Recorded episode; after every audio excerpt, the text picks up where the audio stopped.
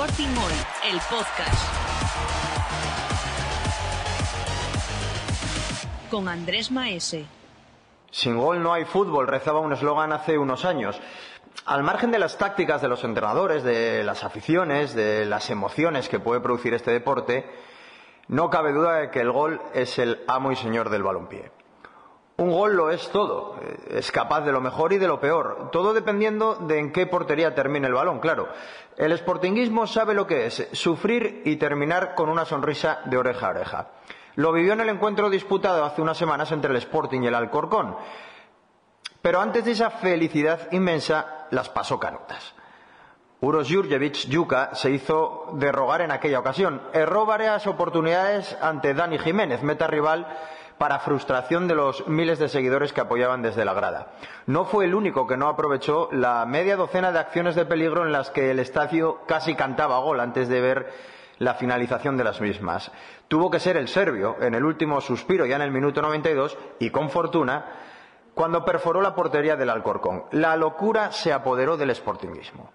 El guion de aquel partido fue el siguiente. El Sporting dominó y generó el peligro suficiente para haber disfrutado de una victoria cómoda, pero la gran actuación del meta del Alcorcón, Dani Jiménez, que fue el mejor del partido, y la falta de puntería hizo sufrir más de lo esperado a todo el mundo. Pero la escasa eficacia goladora de aquella tarde quedó en una mera anécdota, principalmente porque los tres puntos se quedaron en casa. Tres días después, David Gallego se desplazó a Cartagena con sus pupilos para enfrentarse a un rival que no conocía lo que era empatar. Sus partidos o los ganaba o los perdía. El técnico realizó rotaciones y le salió bien. Nadie echó en falta. Ni a Fran Villalba, ni a Pedro Díaz, ni a Hitor García, que los tres, tres días antes, eh, destacaron sobre el terreno de juego en el Molinón ante el Alcorcón. Los tres comenzaron desde el banquillo. El duelo en Cartagena no pudo empezar mejor. Se repetía la historia. El Sporting comandaba el centro del campo y generaba una ocasión tras otra. En la primera parte gozó hasta de seis claras oportunidades, pero su puntería seguía desviada. El Puma Rodríguez, Yuca y ya Villalba en la segunda parte pudieron desequilibrar la balanza, pero no estuvieron acertados. Ver para creer. Los rojiblancos volvían a perdonar a su rival. Pero, amigo mío, el fútbol puede sonreírte un día y al día siguiente darte la espalda. Y eso es lo que le pasó al equipo de Gallego. La fortuna le sonrió en Gijón, pero en Cartagena la tostada cayó por el lado de la mermelada.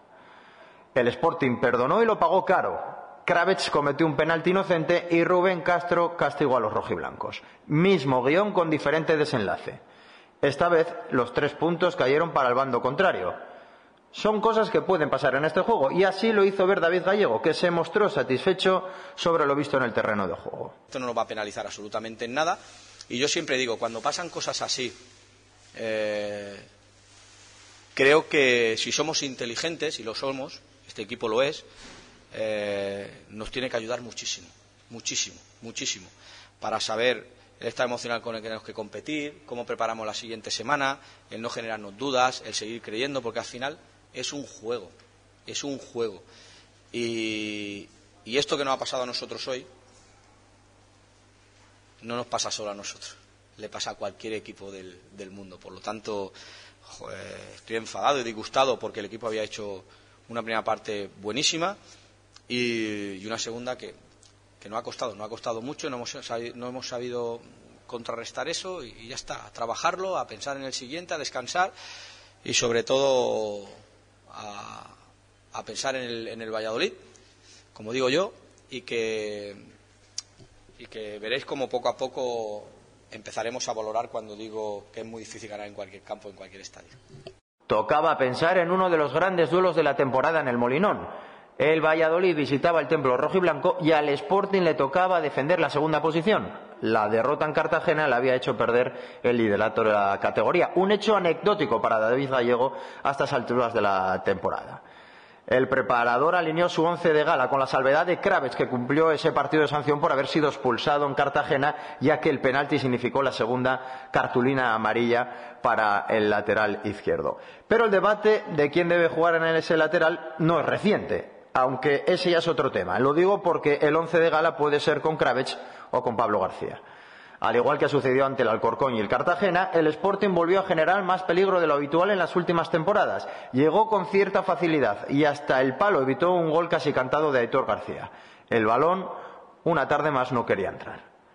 El problema es que enfrente estaba uno de los gallos de la categoría. Y claro, la defensa rojiblanca erró y los pucelanos no perdonaron. En la primera mitad se adelantaron el marcador para alegría de sus seguidores que tiñeron de blanquivioleta la esquina noreste del estadio. De nuevo se volvían a repetir los mismos errores en ataque. La ineficacia goleadora condenaba al equipo de Gallego que ya en la segunda parte pudo marcar de nuevo con Gaspar Campos, pero el canterano estuvo fallón. Son cosas que pueden ocurrir. Ya saben cómo acaba la historia. El Valladolid se encontró un balón suelto en el área del Sporting tras dos grandes errores y volvió a marcar. Yuca recortó diferencias a falta de un cuarto de hora, pero el empate nunca llegó. Auguro grandes tardes de fútbol aquí este año con nuestra gente y con, y con el espíritu de este equipo. Eh, y así me lo dice el partido. Lo he visto y luego los, ven los datos y dice, bueno, la posesión la hemos ganado, 55-45 400, casi 440 pases, ellos 283, remates 20 contra 11, centro, un equipo que centra muchísimo, 21 nosotros, 18 ellos, bueno, que no ha faltado el acierto en el área, que hay que insistir y en eso sí que tenemos que ser más contundentes. Eh, no, puede, no puede ser que, que te, necesitemos tantas, tantas, tantas ocasiones para hacer tan poco, ¿no? Y en eso nos tenemos que exigir más y seguir insistiendo, evidentemente, felicitar al equipo por generar tanto, pero al final el fútbol es acierto y de área a área estamos espectacular. Creo que ha hecho un partido el equipo de Chapó contra un equipazo, con muy buena plantilla, con muy buen entrenador y, y nos ha faltado el acierto. Y en eso tenemos que seguir insistiendo.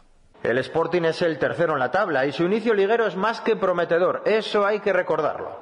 El equipo compite y es reconocido tanto en casa como a domicilio y eso también es de agradecer. Como dice David Gallego, más preocupante sería que el Sporting no generara acciones de peligro en el área rival. Y tiene razón. Si uno no se acerca a la portería del contrario y no dispara entre los tres palos, es casi imposible ganar partidos. Las ocasiones el Sporting las tiene.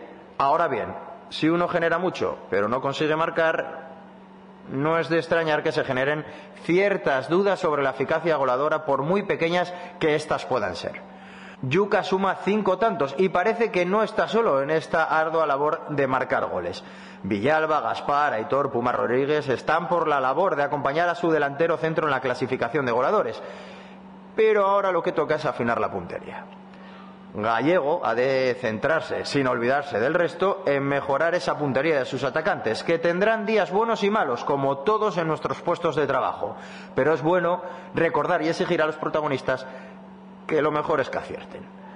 Tres partidos perdonando a los rivales son demasiados. La fortuna tan solo ha sonreído en uno de ellos y como consecuencia el Sporting ha sumado dos derrotas consecutivos en la liga. Que no salten las alarmas porque la situación es prácticamente idílica, pero que nadie se duerma. Esto no ha hecho nada más que empezar.